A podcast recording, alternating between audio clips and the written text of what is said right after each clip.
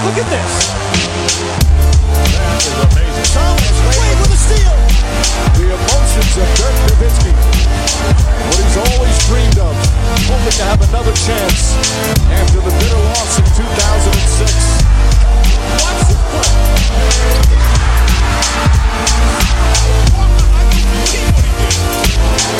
That is amazing. Hallo und willkommen zu Gut Next, dem deutschen Basketball-Podcast im Internet. Mein Name ist André Vogt und ich begrüße euch zu einer neuen Folge unseres kleinen, aber feinen Basketball-Hörspiels. Heute mit der Rapid Reaction Nummer 43 am 18. November 2020 und die wird heute wieder präsentiert von all denen, die supporten. Ihr macht das auf verschiedenste Arten und Weisen. Ihr kauft Planet Basketball, Planet Basketball 2 auf planetbasketball.de, supportet direkt bei gutnext.de. Und es gab zuletzt wieder viele Mails so nach dem Motto, ja, hier, wie kann ich denn supporten? Eigentlich ist es ganz leicht, einfach bei gutnext.de registrieren. Dann bekommt ihr eine Mail, die landet oft im Spam ähm, mit Kontodaten etc. pp. Und dann einfach Konto einrichten. Äh, Konto müsst ihr eh nicht einrichten, habt ihr wahrscheinlich schon, sondern Dauerauftrag einrichten. Ähm, PayPal würde auch gehen, wenn ihr das machen wollt. Ähm, müsst ihr noch, da müsst ihr noch mal extra schreiben. Äh, ja, und dann einfach Dauerauftrag einrichten. Jeder gibt's viel, wie er möchte. Ab acht Euro gibt's ein T-Shirt am Ende des Jahres. Die werden auch gerade, ich bin gerade dabei, das jetzt zu finalisieren mit dem aktuellen T-Shirt. Ähm, ja, und äh, dann schickt ihr mir einen Screenshot von dem Dauerauftrag, dann schalte ich euch frei und dann geht's los. Ihr könnt aber auch anderswo supporten. Jetzt, heute Nacht gibt's den nächsten Stream bei Twitch. Da kann man, glaube ich, auch irgendwie Bits so verteilen. Keine Ahnung, was das alles ist. Ich fuchs mich da gerade erst rein, aber heute Nacht um 1.30 Uhr gibt's dann da den Live-Draft-Stream mit Torben Adelhardt und Björn Lehmkühler, kennt ihr vielleicht.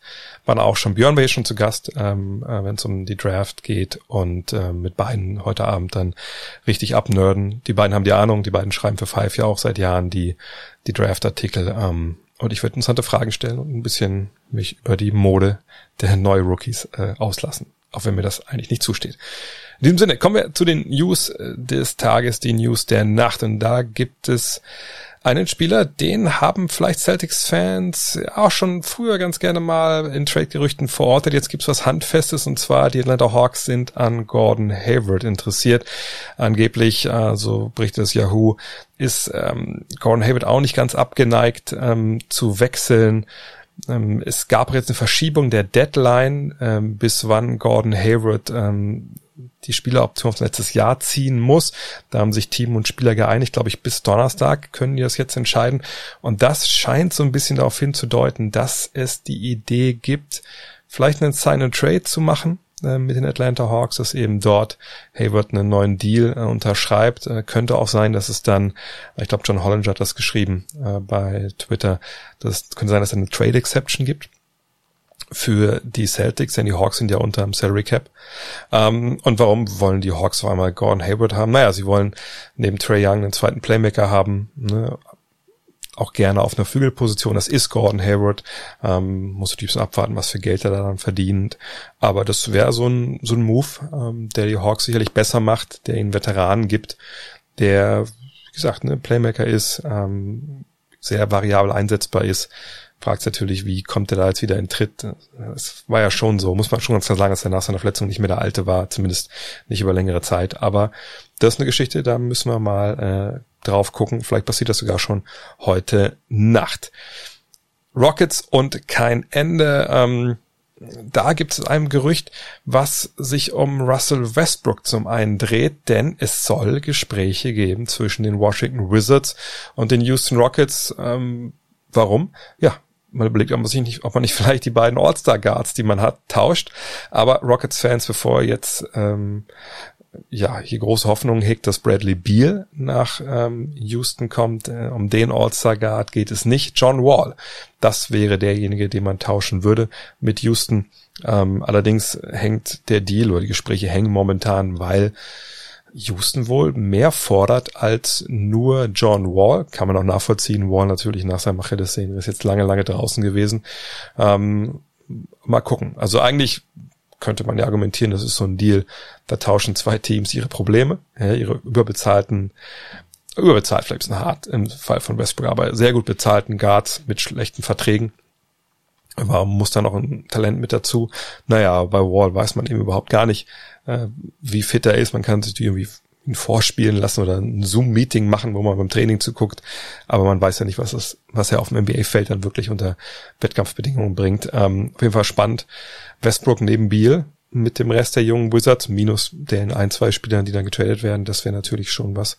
Ähm, da würde man sehen, dass der Neuaufbau in Washington dann ganz anders verlaufen ist, als man das vielleicht vorhatte. Aber Wall in in Houston, gut, wenn er topfit ist, wieder, so fit man sein kann nach dem Achillessehnenriss, ist vielleicht okay, man hat das Beste daraus gemacht, aber ich denke, das ist kein richtig guter Deal für die Rockets. Und deswegen gleich auch die andere Meldung, äh, in der es sich um Houston dreht, dass die Rockets gesagt haben, okay, also wir haben auch kein Problem damit, mit zwei Superstars in die nächste Saison zu gehen, die vielleicht nicht so viel Bock haben auf äh, Zentral-Texas oder Süd-Texas ist es ja. Ähm, Mal gucken. Ich denke, das ist jetzt so ein bisschen Schadensbegrenzung, so eine Aussage, dass man halt sagt, nö, wir müssen jetzt auch nicht traden, äh, wir können es ja nicht mit irgendwelchen Billigangeboten abspeisen.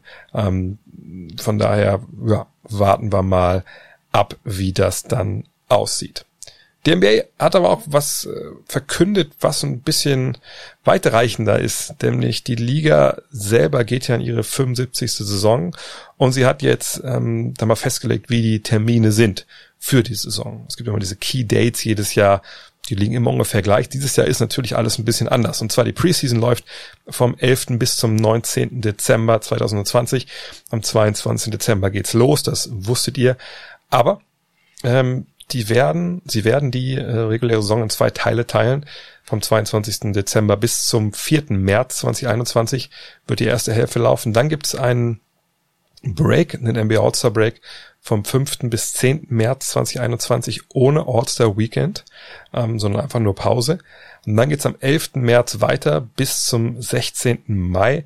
Das sind jetzt die zweite Hälfte der, ähm, der regulären Saison. Und am 18. Mai, vom 18. bis zum 21. Mai, steigt dann das Play-in-Tournament. Haben wir ja dieses Jahr in der Bubble schon gesehen. Ähm, und äh, es wird so aussehen, dass die siebt und acht platzierten Teams in äh, der jeweiligen Conference gegeneinander spielen. Der Gewinner bekommt dann den siebten Setzplatz in der jeweiligen Conference. Und der Verlierer äh, von diesem, dieser Begegnung sieben gegen acht muss dann ähm, gegen den Gewinner vom neunten gegen den zehnten Platz spielen. Und äh, wer das Spiel dann gewinnt, der ist dann dabei auf dem achten Platz. Also ein bisschen erweitert, ein bisschen anders als das noch in der Bubble der Fall war. Bin ich gespannt, wie das läuft. Ähm, bin auch gespannt, wie der Spielplan jetzt noch zusammengestellt wird. Ähm, hat natürlich diesen Puffer eingebaut, jetzt mittendrin, glaube ich, auch so ein bisschen zu schauen, was ist los, wenn ähm, die Covid-Pandemie, die in den USA momentan komplett aus der Kontrolle gerät, wenn die Spiele halt ausfallen lässt und mal gucken muss, dass man die anderweitig dann äh, wieder auf den Spielplan bringt. Dann hat man natürlich jetzt die Zeit, da ähm, quasi, da wo eigentlich der All-Star-Break ist, die irgendwie reinzupacken. Gibt noch ein paar Gerüchte, ähm, die ich kurz anreißen will. Die Chicago Bulls haben angeblich bei den Warriors angerufen und gesagt, hier, wir hätten den zweiten Pick der Draft. Ihr könnt den vierten haben, den haben wir. Und ihr habt dann Wendell Carter Jr. Finde ich gar nicht so unspannend. Muss man halt wissen auf Seiten der Warriors, wen findet man jetzt besser? Wendell Carter Jr. Ähm, plus den vierten Pick oder halt den Spieler, den man Nummer zwei bekommen kann. Vielleicht ist das ein Deal, den wir heute dann sehen, wenn klar ist, wen die Timberwolves nehmen. Obwohl die Timberwolves, das ist die letzte Meldung für heute, die agieren wohl momentan so, das schreiben einige Kollegen auf Twitter in den USA, als ob sie den ersten Pick der Draft gar nicht haben wollen würden. Also es besteht wohl wirklich die Möglichkeit, dass sie einen Spieler ziehen, den sie gar nicht für sich selber ziehen, sondern für jemand anders und danach dann den jeweiligen Trade halt einstehlen. Warten wir es ab, wird auf jeden Fall eine wilde wilde Nacht, glaube ich, heute. Und wie gesagt, ab 31 auf twitch.tv slash André Vogt gibt's den Livestream dazu. Und heute zu Gast Julius Schubert. Julius, wie geht's dir? Mir geht's super, danke der Nachfrage. Ist ja eine relativ kurze Offseason, ne? für dich natürlich auch, aber es ist eine Offseason, wo schon einiges los war. Deswegen wollen wir heute nochmal über, über zwei Sachen sprechen, äh, die schon gestern, war es gestern? War gestern Dienstag? Ja, gestern mit Ole Freaks thematisiert habe, aber wir können ja heute vielleicht ein bisschen mehr äh, ins Detail einsteigen, so ein bisschen ins Basketballerische. Und zwar würde ich gerne anfangen na, mit einem Trade, der noch nicht durch ist, der aber natürlich momentan so ein bisschen ja, das äh, geschriebene und gesprochene Wort, gerade in den USA, wenn es um NBA geht, natürlich beherrscht, obwohl heute Nacht ja die Draft kommt. Es geht natürlich um James Harden, diese Gerüchte, dass er zu den Brooklyn Nets will, dass beide Teams sprechen und dass da ein Trade bevorsteht. Ich frage einfach mal ganz simpel. Kannst du dir vorstellen, dass das basketballerisch funktioniert, wenn James Harden sich nicht nur an die Seite von Kevin Durant stellt, sondern auch an die Seite von Kyrie Irving? Ja, also ich kann mir durchaus vorstellen, dass funktioniert. Ähm, mein erster Gedanke war, als ich das alles gehört habe, war, wie oft kommt es vor, dass du quasi die Gelegenheit hast, einen Spieler dir über einen Trade zu holen, der die Qualität von James Harden hat. Wenn wir da ein bisschen in die Vergangenheit gucken, sicherlich Anthony Davis, Kawhi Leonard aus der jüngeren Vergangenheit. Und danach kommt halt lange nichts. Und das hat halt Gründe, weil Spieler, die so gut sind wie James Harden, sind halt nicht oft verfügbar über einen Trade. Und wenn man dann die Gelegenheit hat, und so wie es scheint, ist es durchaus möglich, dass, dass Brooklyn die Gelegenheit hat und, und James Harden Gerüchten zufolge hätte er nichts dagegen, dort zu spielen und KD hätte wahrscheinlich auch nichts dagegen, wenn James Harden kommen würde. Und deswegen ist es für mich, ist es aus Brooklyns Sicht, ist es eigentlich ein No-Brainer. Also wenn ich Brooklyn bin und ich habe die Gelegenheit, James Harden zu holen, ohne dafür einen Superstar abgeben zu müssen, dann mache ich das. Der, der spielerische Fit ist sicherlich nicht 100% perfekt. Also man kann jetzt nicht behaupten, dass Kevin Durant und, und Kyrie Irving und James Harden wirklich Spielertypen sind, die füreinander gemacht sind, die quasi dafür gemacht sind, miteinander zu spielen. Das ist sicherlich nicht der Fall, aber ich glaube, dass das ab einer bestimmten Qualität, die diese Spieler haben, nicht mehr wirklich die ganz große Rolle spielt. Wenn wir gucken, wenn man KD und James Harden hat, dann hat man nächste Saison voraussichtlich zwei der besten, weiß nicht, sieben, acht Spieler der Welt und drei der besten 15. Und auch wenn das spielerisch nicht 100% perfekt ist, sind die doch individuell selber alle so gut, dass, dass ich denke, dass das äh, sehr, sehr gut werden kann. Ja, das ist eigentlich auch das, was mir immer rumgeht, wenn es um, um solche Trades geht im Kopf. So, ne, wenn man hört, okay, ne, da schließen sich zwei Superstars zusammen, wenn wir ganz weit zurückgehen wollen, also ganz weit, zehn Jahre, dann sind wir natürlich bei den Heat, wo man dachte, okay, Wade, James, Bosch, kann das funktionieren? Gesagt, gibt's genug Bälle? Ne, sind sich James und, und Wade nicht so ähnlich? Beide können nicht wirklich gut Dreier werfen. Das war damals so ne, die Diskussion da früh. Aber dann hat man ja gemerkt und gesehen, das hat danach dann relativ gut funktioniert, als KD äh, zu den Warriors kam, was also die zweite große, äh, ja, der zweite große Moment war, wenn es um diese aktuellen Super, Super Teams geht. Da hat es auch funktioniert, da hatte man sicherlich die Fragen nicht so, da war die Frage eher, okay, wie viel Würfe kriegt eigentlich Clay Thompson weniger? Ähm, aber ich glaube, es gibt auch einen Grund, warum es da weniger Fragen gab als jetzt. Und das hat, glaube ich, viel damit zu tun, für meine Begriffe zumindest, ähm, wie wir gerade Kyrie Irving und James Harden, Kevin Durant haben wir zuletzt nicht gesehen, aber wie wir die beide erinnern, wie die Basketball spielen. So und ähm, ich glaube, der Hauptpunkt ist natürlich ähm, Harden und die Offensive, die er da angeführt hat in Houston, denn das ist natürlich schon eine, die war nicht schön anzusehen. Das, das glaube ich, das, da, da sind wir, glaube ich, alle einig, denke ich mal. Ähm, das war Microball, wie man das nennen möchte. Das war James Harden dribbelt ganz, ganz viel und wirft dann oder geht zum Korb und wird gefoult. Ähm, und das ist natürlich was, was man nicht unbedingt assoziiert mit, okay, der kann super an der Seite von zwei Superstars spielen, teilt den Ball, äh, ne, ist vielleicht schon der dominante Ballhändler, aber, aber gibt eben auch oder gibt sich so eine Offensive hin. Weißt du, was ich meine? Ist, man kann ja ihm nicht vorwerfen, dass er jetzt ein Ego-Zocker wäre. Er hat ja den Ball auch, auch viel gepasst. Aber es gab eben neben diesen ganz vielen Pässen eben auch eben diese vielen, vielen Ballbesitze, wo er eine Heatmap hatte, die wirklich nur wahrscheinlich vom eigenen Korb Rebound geführt hat bis zu drei Linien, da ging der Ball hoch. Und ähm, ich glaube, dass deswegen haben, glaube ich, viele auch Probleme. Und ich glaube ich auch im Endeffekt, mir vorzustellen, wie Harden in diesem Konstrukt mit den, mit den Nets funktioniert. Und für mich ist der Hauptpunkt einfach Harden und Irving ich habe echt Probleme damit, und das ist natürlich auch eine Einstellungsfrage, ich habe echt Probleme mit, mir vorzustellen, dass die beiden zusammen spielen und sich den Ball teilen. Ähm, und ich weiß nicht, ob es so leicht ist zu sagen, okay, einer muss eben, die, die müssen sich mal hinsetzen, müssen abends mal einen trinken, äh, vielleicht einen Zoom-Call heutzutage, ähm, dann wird das schon gehen. Ähm, weil ich irgendwie glaube, ich glaube, es sind zwei Typen, die, die dann, wenn sie anders spielen müssten, direkt im Kopf haben, ich bin nicht so gut, wie ich, wie ich eigentlich sein müsste. Ja, also da würde ich dir auf jeden Fall zustimmen. Wir haben halt hier drei balldominante Spieler und vor allem James Harden ist der vielleicht balldominanteste Spieler der Liga. Und die Frage wird halt sein, können zwei der drei damit leben, dass es halt auch Angriffe gibt, wo, wo sie halt nicht den Ball berühren und wo, wo man dann halt zuguckt. Und es wäre auch noch ein bisschen was anderes, wenn James Harden jemand wäre, der dann abseits des Balles aktiv äh, sich bewegt oder, oder dann durch Spacing sorgt, indem er halt um Screens geht. Aber so ist es ja nicht. Also wenn wir uns an die Serie gegen die Lakers erinnern, da hat er dann, wenn er gedoppelt wurde, den Ball abgegeben und dann stand er halt nah an der Mittellinie und hat halt zugeguckt. Und ja. hat halt nicht wirklich versucht, dann nochmal Einfluss auf den Angriff zu nehmen. Und das ist dann halt die Frage, was macht er, wenn halt KD den Ball hat oder was macht, was macht Kyrie Irving, wenn, wenn James Harden den Ball hat. Das sind halt, das sind, wir haben halt auch hier drei Spieler, die für die man nicht unbedingt viele Spielzüge läuft. Also das ist sicherlich möglich, dass man auch für KD oder für Irving Spielzüge läuft, wo man sie dann halt in Szene setzt, aber das ist halt, das ist halt auch nicht ihre Natur. Ihre Natur ist, gebt mir den Ball und geht mir aus dem Weg und guckt jetzt, was ich damit mache. Das ist halt das, was die drei am liebsten machen.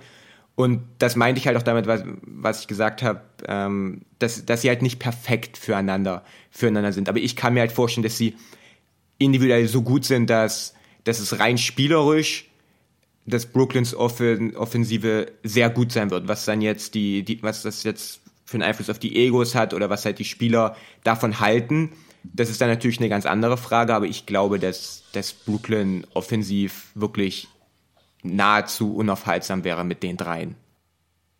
Ja, bin ich mir ja auch relativ sicher. Klar muss man abwarten, was mit Joe Harrison so passiert. Ne? Ist ja Free Agent, wäre schon wichtig, dass der, glaube ich, bleibt. Äh, Defense würde ich mir jetzt auch mal erstmal nicht so richtig viel Gedanken machen. Denn ich, das ist ja der alte, der alte Punkt auch wie bei den Warriors damals. Ne? Wenn du halt weißt, du hast Curry, du hast ähm, Thompson und du hast Durant, Draymond Green lass da jetzt mal außen vor. Und du weißt, du kannst eigentlich immer mindestens einen auf dem Feld haben, ohne dass du deine Rotation irgendwie großartig belasten musst. Äh, eigentlich kannst du sogar mal zwei auf dem Feld haben das ist schon ein Fund, mit dem du halt richtig, richtig wuchern kannst. Und äh, zumal, ich, hm, ja. ja. Nee, erzähl euch. Okay, zumal in so einem Sport wie Basketball, wo, wo Superstars so einen extrem hohen Einfluss haben. Ich meine, wir können uns ja mal überlegen, Brooklyn, wenn das zustande kommen würde, dann hätte Brooklyn zwei der drei besten Spieler auf dem Parkett in nahezu jedem Spiel und in jeder Serie. Die einzige, der einzige Gegner, der mir einfällt, wo das halt nicht so wäre, wären jetzt auf den ersten Blick wahrscheinlich die Lakers, wo man halt nicht zwei der drei besten Spieler hätte. Also man hätte wirklich zwei der drei besten Spieler, oft vielleicht sogar die besten drei oder drei der besten vier in jedem Spiel. Und das ist halt schon eine ganze Menge wert in, in so einem Sport wie Basketball, wo du halt fünf gegen fünf spielst, wo Superstars so einen extrem hohen Einfluss haben und vor allem auch in Playoffs, wenn es wenn das dann nochmal wichtiger wird und das äh, bringt dir schon wirklich viel, ähm, kann ich mir vorstellen. Trotzdem habe ich immer noch die Frage, so ein bisschen, ne, ob das dann eine Offensive ist, die, die dann nicht nur jetzt mach du, jetzt mach ich wird. Weißt du, was ich meine? Ähm, ich meine, klar, wir haben Steve Nash als Head Coach, sicherlich er ist ein Rookie Head Coach, aber er hat ja seinen sein Lieblingstrainer, sage ich mal, mitgebracht als als Assistenten oder als Associate Head Coach. Klar, Mike D'Antoni ist da. Wem hat Mike D'Antoni in den letzten Jahren großen Erfolg gehabt? Natürlich mit James Harden, hat gesagt, das ist der beste Offensivspieler, den ich in meinem Leben äh, gesehen habe.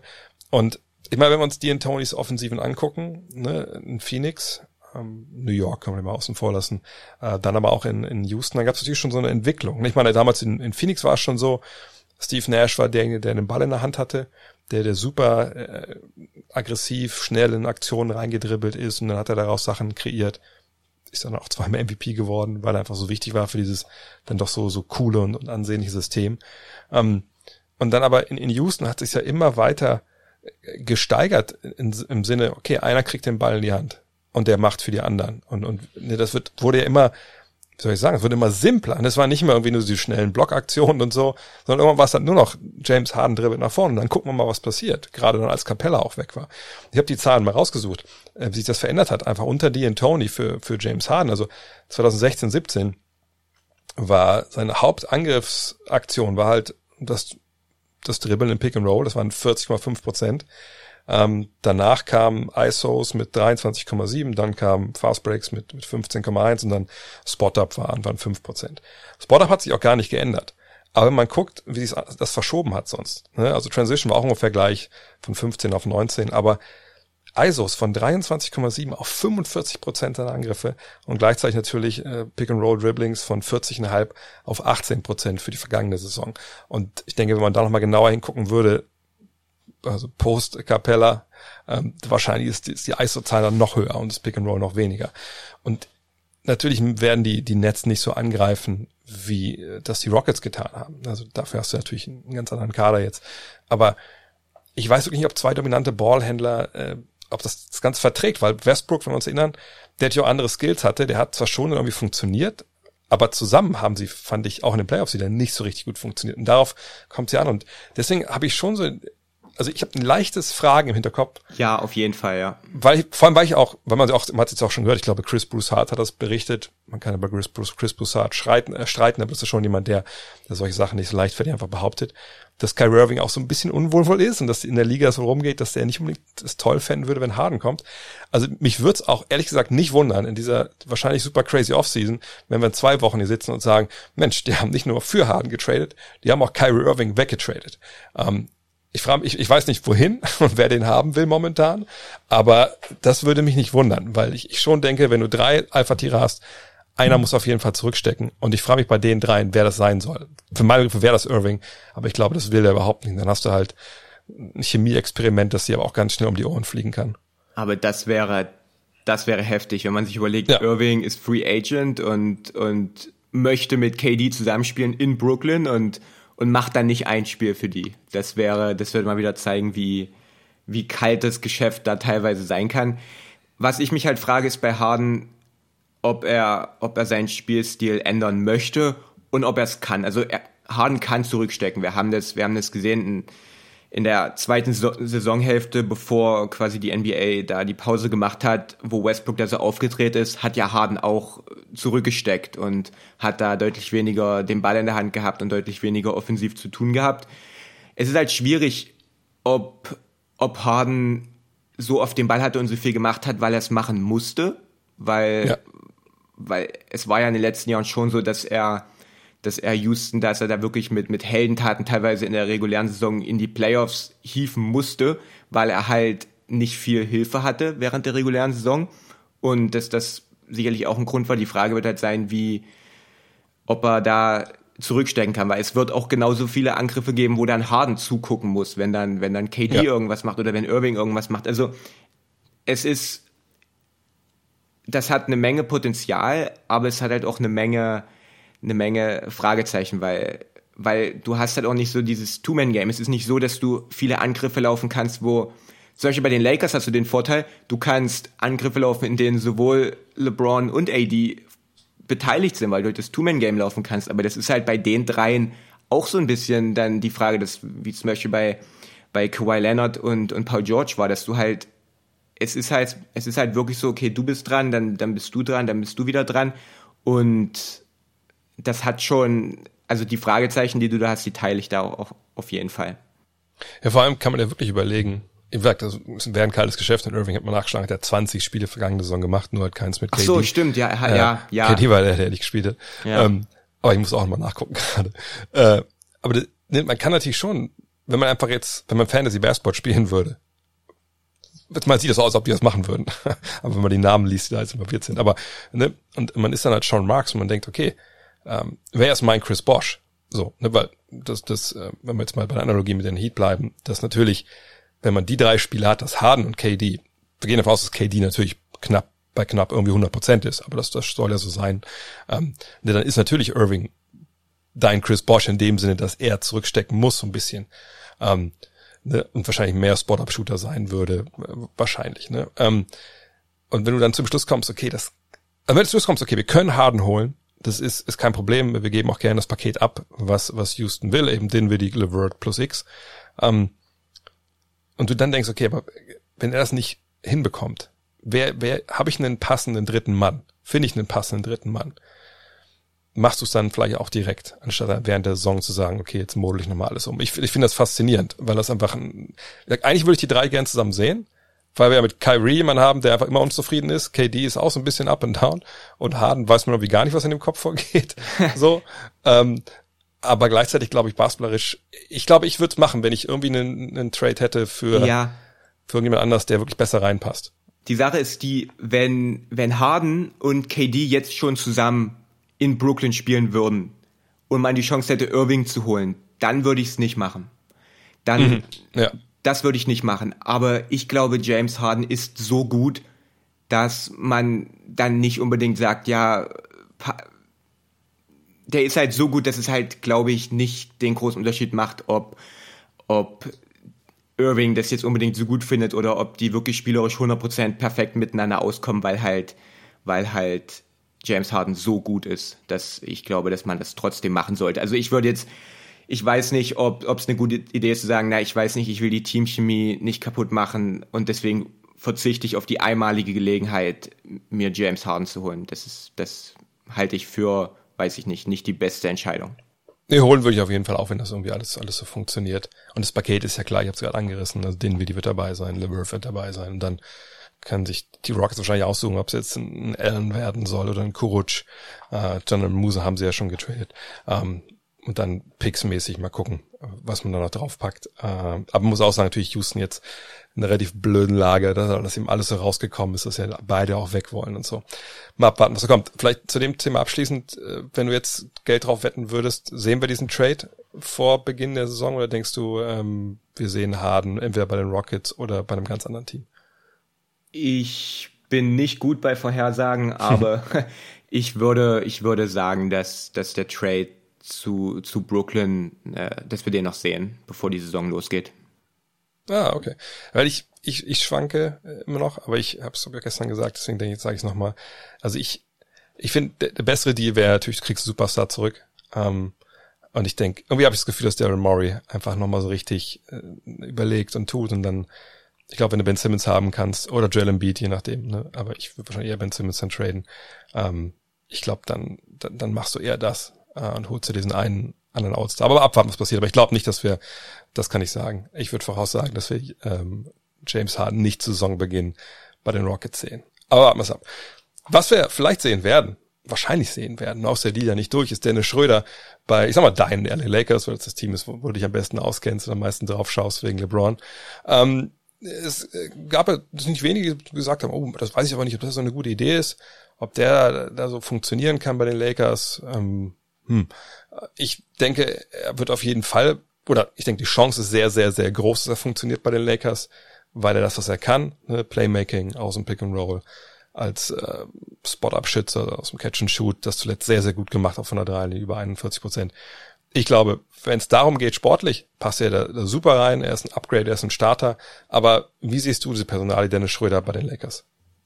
Ich habe mich da bis jetzt ein bisschen bedeckt gehalten, den, den Trade da jetzt großartig zu bewerten oder zu sagen, wer jetzt der Gewinner und Verlierer sein wird von diesem Trade, weil wir das Ganze quasi in dem Kontext bewerten müssen, dass wir halt nicht wissen, was halt noch passiert. Es ist halt ein Trade, der halt passiert, bevor Spieler verlängert haben, bevor Spieler weg sind, bevor andere Trades gemacht wurden, bevor neue Spieler unterschrieben haben. Und es ist halt schwer jetzt zu sagen, ob die Lakers eine gute Entscheidung getroffen haben oder nicht, wenn wir halt nicht wissen, wie das komplette Team aussieht. Das können wir halt am Ende sagen, wenn wir wissen, mit welchem Kader das Team in die neue Saison geht, dann können wir sagen, ja, war eine gute Entscheidung oder nicht. Ich mag den Move aber prinzipiell, weil ich mich zu einem kleinen Dennis Schröder Fan entwickelt habe. Ich war immer relativ kritisch aufgrund seiner ineffizienten Spielweise und weil er nicht wirklich verteidigt hat und all solchen Geschichten.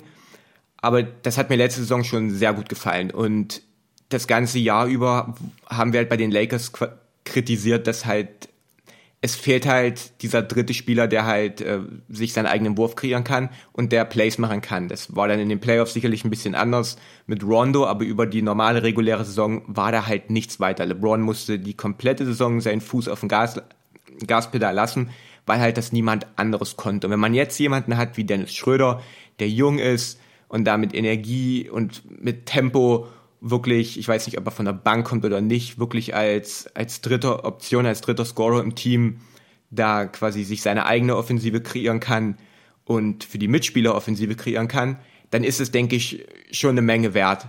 Und was ich ja doch überlegt habe, ist, dass die Saisonpause, die die Lakers haben, ist extrem kurz. Also die ist wirklich, die es sind nicht viele Tage zwischen dem letzten Finalspiel und dem und, und, und Opening Night. Und LeBron hat schon so ein bisschen seine Witze gemacht von wegen, ja, er, er wird keine Defense spielen in, in der ersten Hälfte der Saison und er wird da echt gucken, wo er, wo er da wirklich sich Kraft spart. Und wenn man dann jemanden wie Schröder hat, der der da so ein paar der Aufgaben übernehmen kann und ein bisschen dafür sorgt, dass LeBron und AD sich ein kleines bisschen schonen können, dann, dann ist das, denke ich, äh, eine ganz gute Entscheidung gewesen, ihn zu nehmen. Also ich mag den Move prinzipiell. Ja, denke ich auch. Also ich, gerade was du ansprichst mit LeBron, ähm, also ich sag mal, so, wir haben es ja früher schon mal erlebt, in normalen Jahren, wenn es eine lange Saison vorher war, dass er dann mal eine Woche weg war. eine Woche Urlaub gemacht, in Miami dann gewesen. Ich glaube, zu Zeiten von Cleveland damals. Genau. Genau. Und äh, jünger ist er auch nicht, jünger ist er auch nicht geworden und von daher auch, auch von dem Hintergrund ähm, ist es natürlich dann super, wenn du einen wie Dennis halt hast, der dann, der auch versteht, also das für mich vorauszunehmen, muss natürlich verstehen, okay, das ist seine große Chance in einem, in einem Contract hier ranzugehen, anzugreifen, auch Richtung Postseason. Und da hat er auch schon Leistungen gebracht, die sicherlich auch LeBron James nicht verborgen geblieben sind, denn einige seiner besten Leistungen hat er ja gegen LeBron gebracht in den Playoffs, als er noch bei den Hawks war.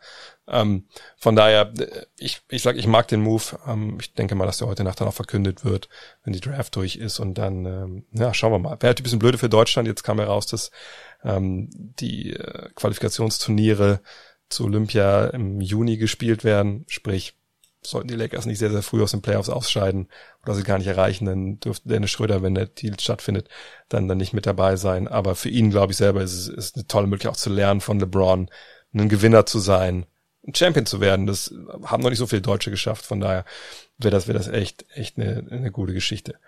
In diesem Sinne, Julius, Mensch, haben wir, sind wir wieder dabei? Dann würde ich sagen, sprechen wir uns nächste Woche wieder. Auf mal gucken, jeden Fall. was wir dann besprechen können. Mal gucken, wer dann gewechselt hat, ist. Ich glaube, es wird noch richtig wild. Vielleicht sogar schon heute Nacht. Wenn ihr es noch hört, heute Nacht ähm, 1.30 Uhr dann der Draft-Stream live auf Twitch. In diesem Sinne, Julius, bis nächste Woche.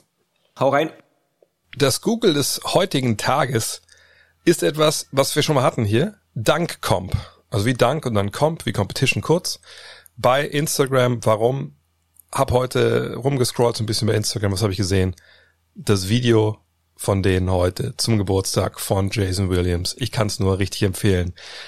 Wenn ihr Jason Williams nicht kennt, dann ist es eh total geil. Wenn ihr ihn kennt, nehmt es euch mit in eure eigene Jugend, denke ich mal. Ähm, richtig, richtig cool. Also bei Dank kommt das aktuelle Video von Jason Williams. In diesem Sinne, wir hören uns heute Abend vielleicht, wir sehen uns heute Abend vielleicht, ist ja ein Videostream, twitch.tv slash André Vogt, Björn Lehmkühler, Torben Adelhardt und ich nehmen euch mit durch die Draft, nicht komplett, aber sicherlich die Lottery auf jeden Fall. Mal gucken, wo Kilian Hayes landet.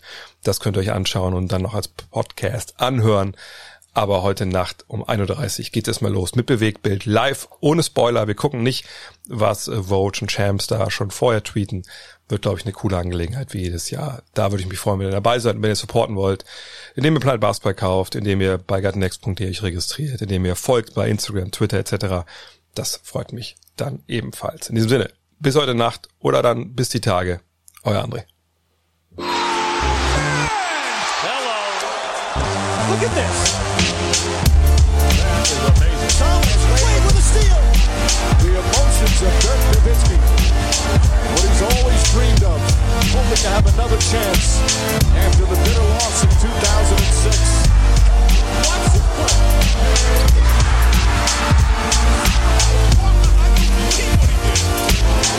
That is amazing.